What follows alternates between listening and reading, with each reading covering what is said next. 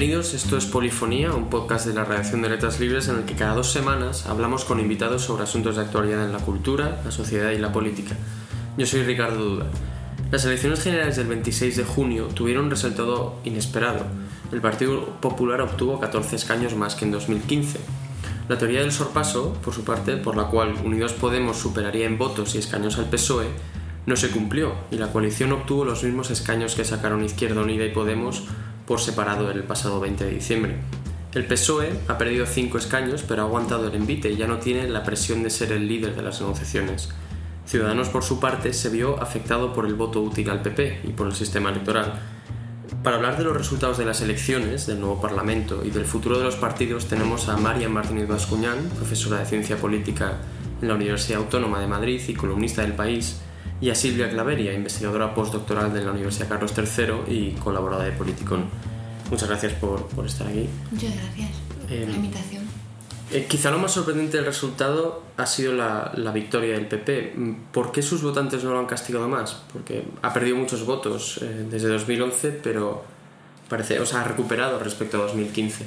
Bueno, eh, es difícil de decir, pero yo creo que sobre todo ha sido un poco por cómo se ha llevado la campaña electoral, ¿no? esta segunda campaña electoral del 26J se ha centrado mucho más en, en las negociaciones de, de, todo este periodo, desde el 20D hasta, hasta ahora, que no en la gestión de realmente el gobierno del PP. ¿no? Entonces, aunque haya habido muchos casos de corrupción, estas cosas han quedado un poco más diluidas, además de que al final nosotros en España hay una izquierda que es monolítica en el sentido de que se agrupa todo en un, en, un partido y, y ahí más es más difícil tener una extrema derecha y entonces que se fuguen los votos por, por ahí. Entonces, al, al, tener ahora Ciudadanos, que también son partido de derechas, pero que en las últimas, en este periodo de negociación se hizo un pacto con el PSOE, los votantes que pudiera tener, que antes hubieran votado al PP o, que fueran exvotantes del PP, se han visto un poco traicionados ideológicamente por esta por este pacto y ahora han vuelto otra vez a, al que consideraban su partido que, era el PP. Bueno, pues yo un poco redundar en, lo que acaba de, decir Silvia, creo que ha tenido mucho que ver la forma en la que se ha planteado la campaña, en la medida en que se polariza desde, desde el comienzo entre un voto hacia Podemos para conseguir ese sorpaso y un voto hacia el PP para conseguir una resistencia a ese sorpaso, lo que se produce finalmente es una movilización de mayormente de los partidos o del voto más conservador.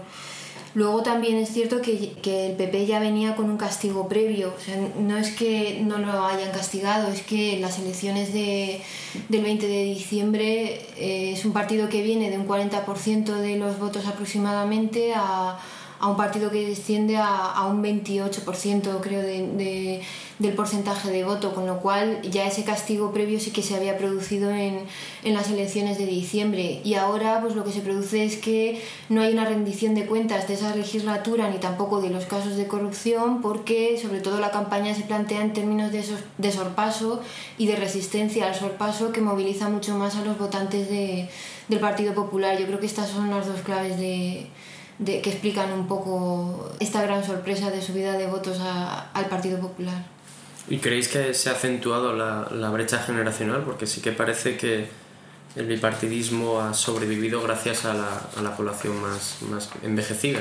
No sé si se habría, si se habría pronunciado, sobre todo porque, bueno, tenemos que tener datos en la mano para, sobre todo la, la postelectoral, para saber a dónde ha ido la abstención, sobre todo que tiene que ver con, con Podemos, porque el, partido que más votos ha dado a la abstención ha sido Podemos y probablemente, por tanto, que más voto joven ha dado a, la abstención. Por eso es cierto que las encuestas previas a las elecciones sí que estaban marcando de forma clara esa brecha generacional pero claro, finalmente si, si, lo que sucede es que el partido que más perjudicado ha salido por la abstención ha sido Podemos, pues vamos a ver si no ha conseguido movilizar a, a ese voto joven finalmente y sigue habiendo un problema de desafección en, en ese segmento de, de, la población. Esto habrá que verlo con la postelectoral. También da la sensación de que han sido unas elecciones en las que se ha votado siguiendo un poco el eje de izquierda-derecha,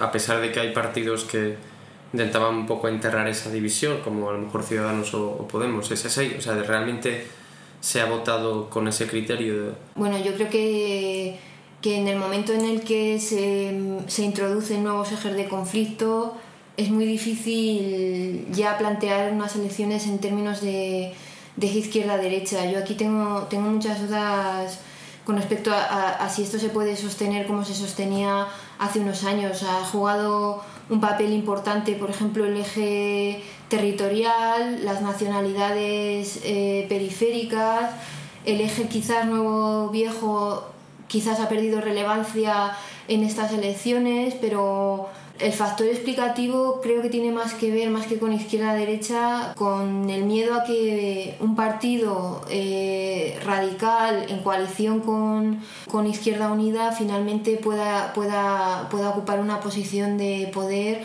o incluso de, de gobierno. Tú has escrito, Mariam, sobre los errores que has tenido Unidos Podemos al, en la campaña. Primero por fiarse de las encuestas y de la tesis del sorpaso y luego por digamos, usar un lenguaje político, el de la patria, que no, que no funciona en una izquierda que consideras postnacional, que tiene cierta alergia al, al, patriotismo. ¿Podrías profundizar un poco más en esto, en este fallo de tanto de, de la tesis del sorpaso como del, de del discurso de la patria? Yo creo que el, el fallo fundamental a la hora de plantear la campaña es que se plantea en términos de adaptarte a lo que te están diciendo las encuestas. El liderazgo en política consiste en tomar tú la iniciativa y en ir atrayendo o crear tú ese espacio político, más que adaptarte a, o, diseñar toda esa estrategia en función de lo que te está diciendo una encuesta, crear tú ese espacio político y que, y que, las, y la, que la encuesta de alguna forma responda a lo que tú estás haciendo, ¿no? Y ha sido al contrario. Entonces, a mí me ha sorprendido ese error en Podemos. Por otro lado, pues cómo abandona la tesis, o la hipótesis más bien, la hipótesis de Errejón, que consiste en crear tú el espacio político, en que en el momento en que tú planteas la estrategia de campaña o la estrategia para ganar unas elecciones en términos de un bloque de izquierdas, o de sumar izquierdas, lo que estás haciendo también es, es, mirarlo en términos demoscópicos más que en términos de creación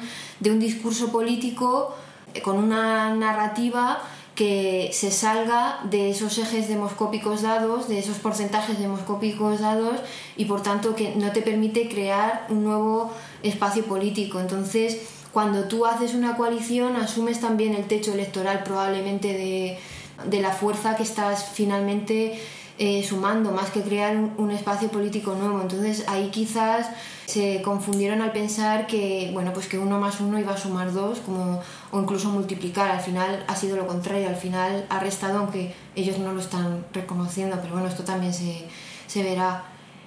Y en tercer lugar, no hay tiempo para plantear un discurso que intente de alguna forma salirse de, de, ese, de esa posición demoscópica que es la extrema izquierda y al mismo tiempo eh, apuntarse al discurso de la transversalidad. Entonces ahí ha habido demasiada baile de máscaras. Por un lado hay un patriotismo que disputa con un nacionalismo periférico, pero al mismo tiempo hay una socialdemocracia y unos valores republicanos de Izquierda Unida en los que tampoco quiere meterse Podemos. Entonces había una complejidad discursiva tan grande que finalmente no no se abarcaba nada. Finalmente quedaba un espacio demasiado ambiguo.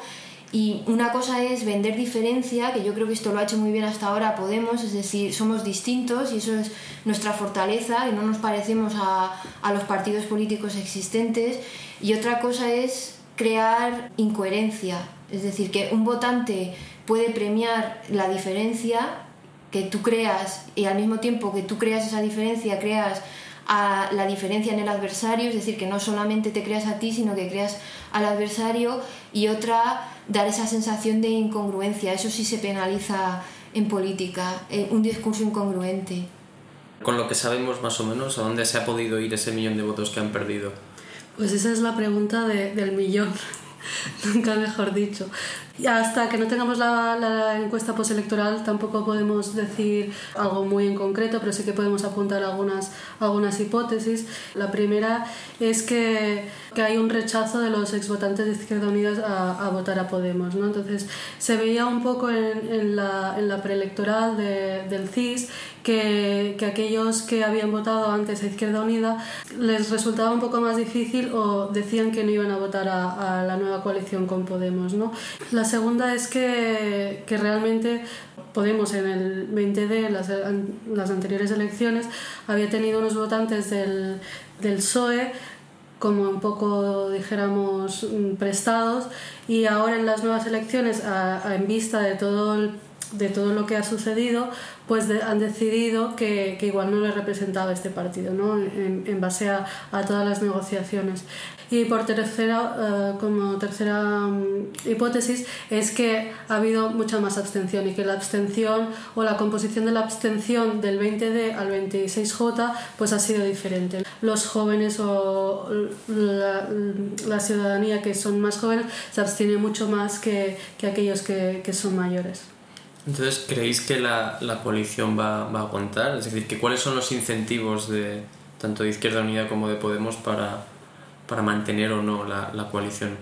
Pues eso es muy difícil de saber. Sí que hay incentivos que se contraponen. Por una parte sí que es verdad que el incentivo de representación electoral uh, les favorece mucho, es decir, ir juntos al final solo por efectos mecánicos, que es decir, sumar los votos de tanto de Izquierda Unida como de Podemos, hace que en algunas provincias pues suba el porcentaje de voto y, y eso es conseguir un escaño y, y, antes no lo conseguían y que todo ese voto esté más representado en el Congreso que, que antes, ¿no? Y esto realmente es un claro incentivo. Además, Izquierda Unida pues pensemos que ahora tiene ocho diputados cuando antes tenía, tenía dos, quiere decir que para Izquierda Unida también ha sido, ha sido beneficioso, pero a la vez hay, hay incentivos negativos en el sentido estructural, ¿no? de, de decir, al final son dos estructuras que se tienen que conjugar y aquí pues de, tiene, hay unas fuerzas o luchas de poder que, que no podemos saber cómo, cómo van a acabar, pero sí que es verdad que puede haber mucha tensión entre ellas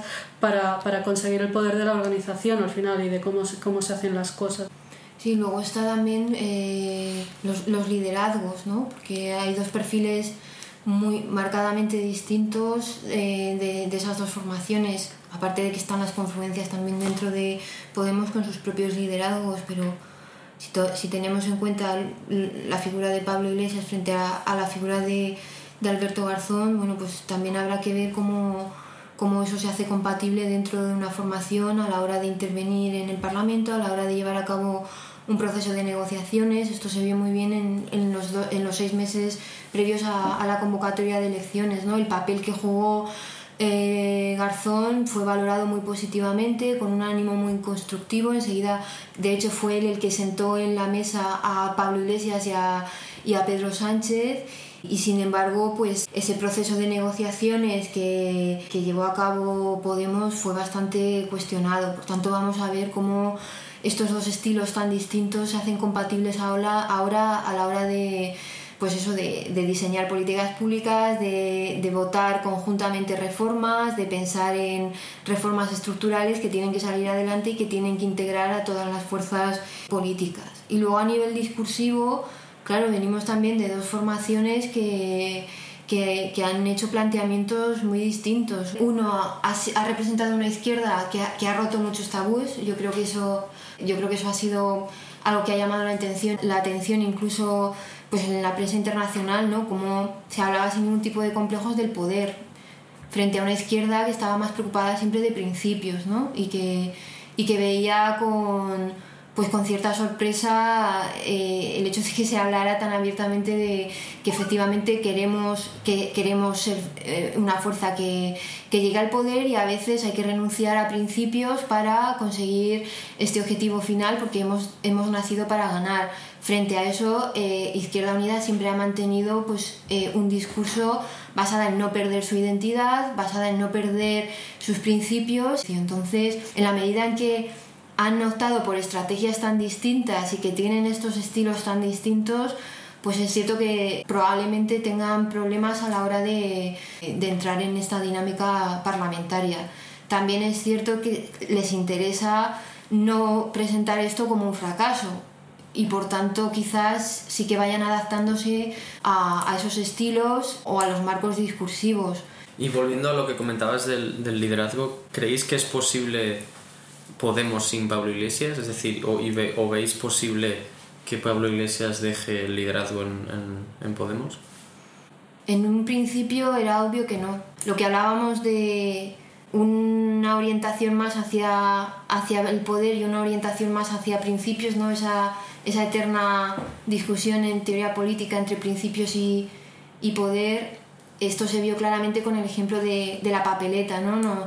Que, bueno, desde un punto de vista ético y estético pues eh, se, haya, se haya visto con normalidad eh, más en nuestra democracia, el hecho de que el líder de un partido aparezca con su cara en una papeleta y sin embargo eh, esto fue una estrategia que, que les benefició poner a Pablo Iglesias en, en, esa papeleta, porque había mucha más gente que conocía a Pablo Iglesias que a la formación política. Entonces se decidió en ese momento y es verdad que, bueno, que Pablo Iglesias popularizó ese, ese partido y que en el momento en el que ha sometido a referéndum alguna propuesta y él se ha decantado por una posición determinada y ha dicho si esto no funciona yo me voy, doy un paso atrás, el resultado ha sido arrollador de refrendar lo que quiere, lo que quiere el líder pero es verdad que poco a poco se ha ido desgastando, ha ido saliendo mucho, quizás ha ido abusando de, esa presencia mediática y que en un momento determinado pues han comenzado a surgir corrientes dentro del propio partido que,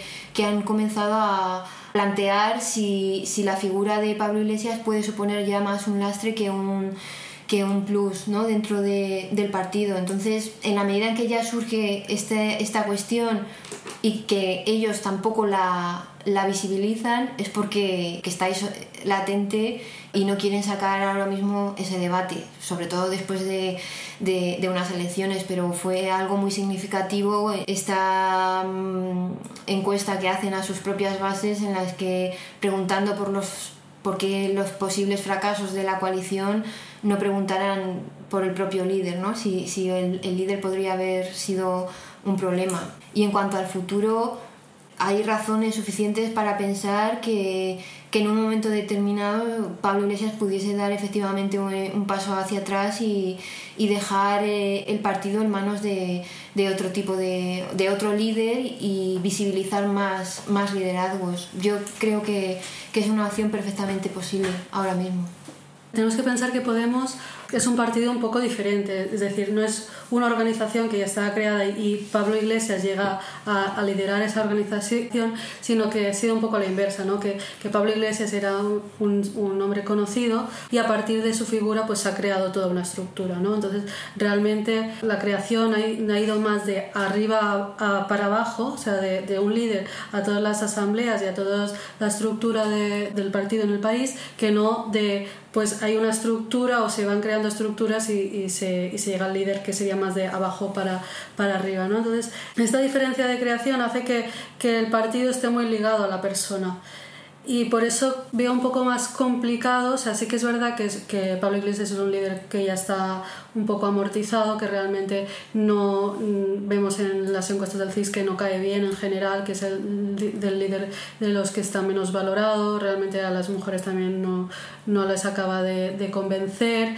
y realmente está incluso mal valorado dentro de, de, aquellos que teóricamente o serían perfil que votaría a Podemos, ¿no? Sin, sin embargo, pues está, está...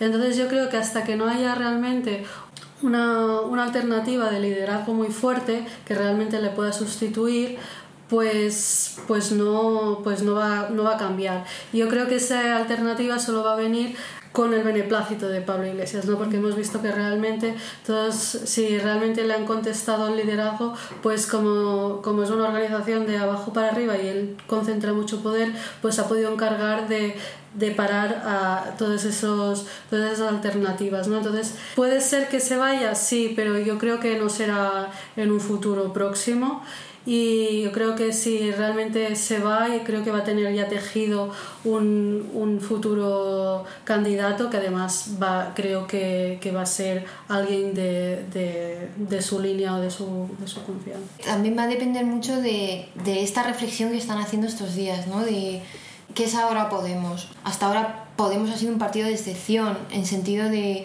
surge en un contexto determinado, eh, vinculado a una crisis económica, a un movimiento como, como el 15M, con una serie de dinámicas y también en, un periodo de, de, tiempo electoral. Y en este momento es mucho más fácil plantear toda estrategia populista, porque la estrategia populista se basa en, en esas distinciones constantes, en, en, el amigo-enemigo, en un eje de conflicto distinto que tiene que ver con pueblo y con élites, ya ellos ya son de alguna forma una élite entonces, todo esto se hace eh, pensando de cara a unas elecciones, pero ahora ya entran en una dinámica institucional en la que lo que prima es eh, sobre todo una cultura de consenso, en la que se tienen que diseñar eh, políticas públicas, en la que no puedes dibujar diferencias tan claramente como, como en un momento de, de campaña electoral, en la que incluso la geografía parlamentaria te marca ya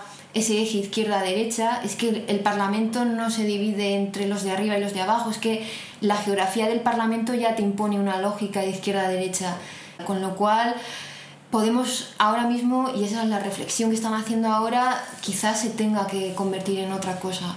Entonces, mi intuición es que lo que surja a partir de ahora va a estar muy vinculado a, a si es Pablo Iglesias el líder que necesita en estos momentos Podemos, y él se ve con fuerzas y con ganas para hacer algo así, o por el contrario hay que dar paso a otra serie de liderazgos que tienen más que ver con esto que ellos llaman los ejércitos regulares, ¿no? Porque el liderazgo sale de esa excepcionalidad. También el PSOE parece que está siempre en una crisis de identidad desde hace unos años. ¿Qué creéis que le va a ocurrir si permite con su abstención que gobierne el PP? Ese es la gran, el gran reto de, del PSOE, ¿no? que, que, realmente haga lo que haga, mmm, lo tiene un poco, un poco complicado. Hay un movimiento de, de, ajedrez que no sé si llama, no sé cómo se pronuncia bien, pero es algo como el Swisher o algo así, que realmente es que, que todos los movimientos que haces son malos, ¿no? Entonces al PSOE le pasa, le pasa un poco esto y es decir, si se abstiene, pues es es malo porque en realidad es, es, menos malo que si hubiera quedado tercero, eso es verdad. O sea, pero, pero es malo abstenerse en el sentido de que al final se puede hacer el discurso, otros partidos pueden hacer el discurso que eh, el PSOE ha hecho presidente a Mariano Rajoy y si realmente mm, el PP es su, su gran partido a, derrotar, pues al final se están amigando, entonces que realmente con su voto ha hecho o, o, ha referendado pues toda la corrupción, todos los recortes, etcétera, etcétera, pero a la vez pues uh, no abstenerse y votar en contra pues quiere decir que van a terceras elecciones y que y que realmente pues esto es también un gasto y realmente pues que no, no hay cultura de consenso y no hay cultura de, de pacto y realmente también verse un poco condicionada negativamente por eso. Yo creo que lo que van a intentar hacer es igual abstenerse, pero reclamar una serie de cosas, cosas políticas que al final puedan vender ellos como, bueno, hemos, nos hemos abstenido en la investidura, pero hemos ganado una serie de cosas, ¿no? Yo creo que una de las cosas va a ser la ley Mordaza, sino la algún tipo de, reforma de la ley educativa o de, o de, sanidad, ¿no? Algún tipo de, de, ley social, ¿no? Para que ellos puedan vender este pacto, ¿no? O esta, o esta abstención.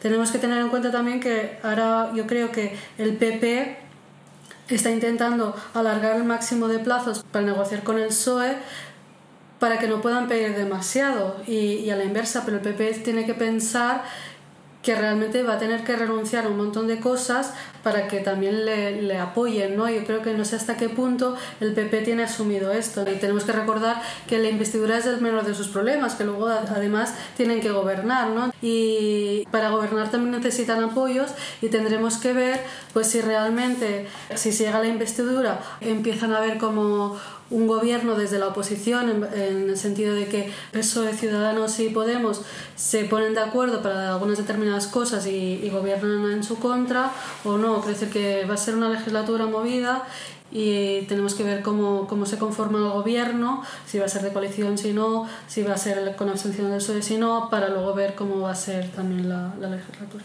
Tú hablabas, porque en realidad son dos preguntas distintas, ¿no? ¿Qué, ¿Qué, va a hacer el PSOE con su proyecto, su identidad y con, la, con una posible abstención? Yo me centraría sobre todo en la primera, o sea, ¿qué, ¿qué quiere ser el PSOE? Yo creo que tiene un problema que además lleva arrastrando desde hace mucho tiempo y que tiene que ver con un partido demasiado cerrado, que esa es la crítica fundamental que surge de, del 15M, es decir, los partidos dejan de mirar hacia afuera y solo están eh, dentro de dinámicas internas, de luchas intestinas por liderazgos. En ese sentido, pues el PSOE tiene que pensar ya claramente si quiere apostar por un líder, quiere convertirse en un partido regionalista andaluz o, quiere salir ya de, esas dinámicas de, lucha de poder internas y realmente quiere abrirse por fin a la sociedad. Y una vez que quiera, que haya tomado esa decisión, tiene que pensar muchas cosas. Para empezar, ¿qué es la socialdemocracia hoy? En un contexto de globalización y dentro de un marco de la Unión Europea. Esto yo creo que es fundamental y repito, no, no lo he visto todavía en el Partido Socialista. Y luego otra, otro problema fundamental es qué ocurre con los jóvenes. ¿Por qué no somos capaces de atraer ya el, voto joven? Porque nos hemos cerrado también, no hay un relevo, por tanto, generacional. ¿Qué ha pasado también con el diálogo con intelectuales, con expertos? Estamos ensimismados, estamos cerrados, estamos pensando en luchas constantes por el liderazgo. Entonces yo creo que, que, has planteado una cuestión que es fundamental y es qué, qué es lo que quiere ser el, el, Partido Socialista. Por tanto yo aquí coincido con Silvia, no es tanto lo que haga en esta investidura, si se abstiene o no, sino en qué es lo que el Partido Socialista quiere ser y qué tipo de oposición va a hacer a partir de ahora. ¿Qué es lo que le ha ocurrido a Ciudadanos? ¿Qué es lo que le ha ocurrido? ¿Ha sido el pacto con el PSOE o ha sido una cuestión más eh, una cuestión de, pues, del sistema electoral o de a lo mejor que le ha dañado el voto útil del PP?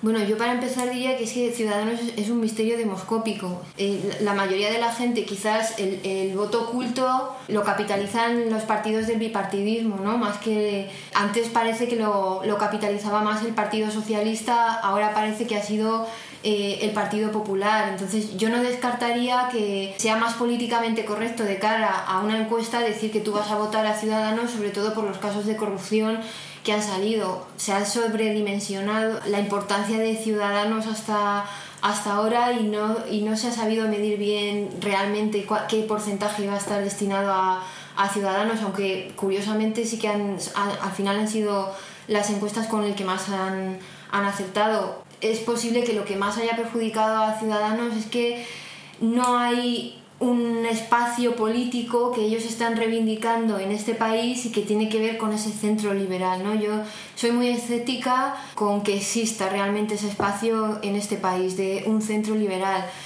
Y si no es así, si no existe ese espacio político, desde luego ellos no lo han sabido crear con su discurso. No ha sido suficiente o no han tenido tiempo suficiente como para crear ese espacio, ese espacio político. No han sabido hacer eh, un discurso de centro liberal y en un momento en el que la campaña también, y en segundo lugar, se está planteando en esos términos de polarización, pues es cierto que eh, el miedo ha podido, ha podido jugar un factor decisivo a la hora de, movilizar más a un votante que haya ejercido más esta estrategia del voto útil. Ya le ha dicho, bueno, el mal menor es este, que gobierna el Partido Popular, porque el mal mayor puede ser que tengamos un gobierno de izquierdas presidido por, por Pablo Iglesias, con lo cual voy a votar a, Ciudadanos. Esta es la explicación quizás más obvia, ¿no? no sé. Eh, Ciudadanos también pues bebía mucho de, de, votantes que habían votado al Partido Popular anteriormente,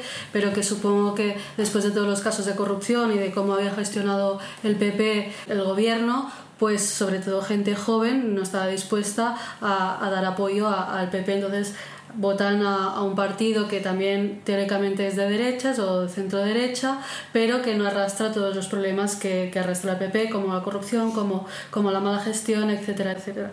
Ah, cuando, cuando Ciudadanos negocia con, con el Partido Socialista, pues seguramente muchos de estos votantes se ven un poco ultrajados tal vez ideológicamente porque una en este país no estamos acostumbrados a que haya a que haya pactos y por tanto ese tipo de pactos igual se ven como, como venderte al enemigo etcétera. A partir de aquí creo que igual en la, en la segunda la segunda vuelta pues o las segundas elecciones pues han votado al Partido Popular como, como mecanismo también de, de, castigo a esta negociación con, el partido con el partido socialista ¿no?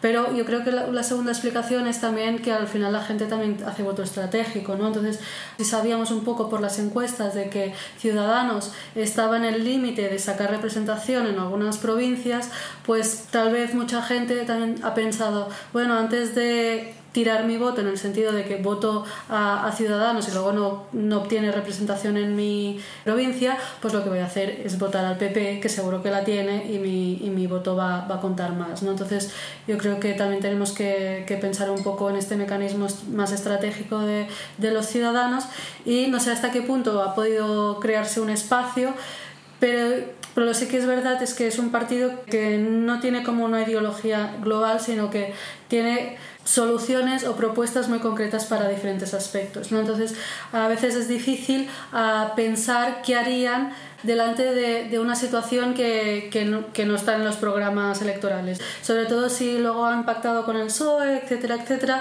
pues igual la gente no sabe bien bien cómo resolvería algunas cosas y entonces opta por, por la decisión un poco más clara que igual sería el PP. Ya para terminar, eh, ¿cómo, ¿cómo, creéis que va a ser el nuevo Parlamento? Porque hay bastante euforia en el PP, pero sin embargo hay una mayoría en el Parlamento que puede, puede vetar las, las medidas de Rajoy. ¿Crees que va a ser una legislatura larga o, o va a haber eh, complicaciones que incluso van a llevar a, a, incluso alguna moción de censura o una legislatura corta? Bueno, el nuevo Parlamento va a ser una fiesta. La verdad es que es complicado saber... Eh cómo se va a desarrollar. De momento no es muy prometedor lo que, lo que, lo que, pueda, lo que pueda suceder, sobre todo por, por lo que ha pasado hasta ahora. ¿no? Llevamos 15 días, no sé si son 15 días los que han transcurrido desde la celebración de las elecciones y aquí nadie ha movido ficha. Entonces, España necesita ya un gobierno y además, como decía Silvia, no solo necesita investir a un presidente, sino que además se se gobierne. Entonces van a jugar factores como cuál es la responsabilidad de Estado que van a asumir cada una de las fuerzas políticas, si van a saber adaptarse a esta dinámica que decíamos, a esta dinámica eh, parlamentaria. Hasta ahora el gobierno del Partido Popular ha estado con una mayoría absoluta y ahora pues no va a poder sacar adelante ninguna ninguna propuesta si, si no es integrando integrando las propuestas de otros partidos políticos dentro de procesos de,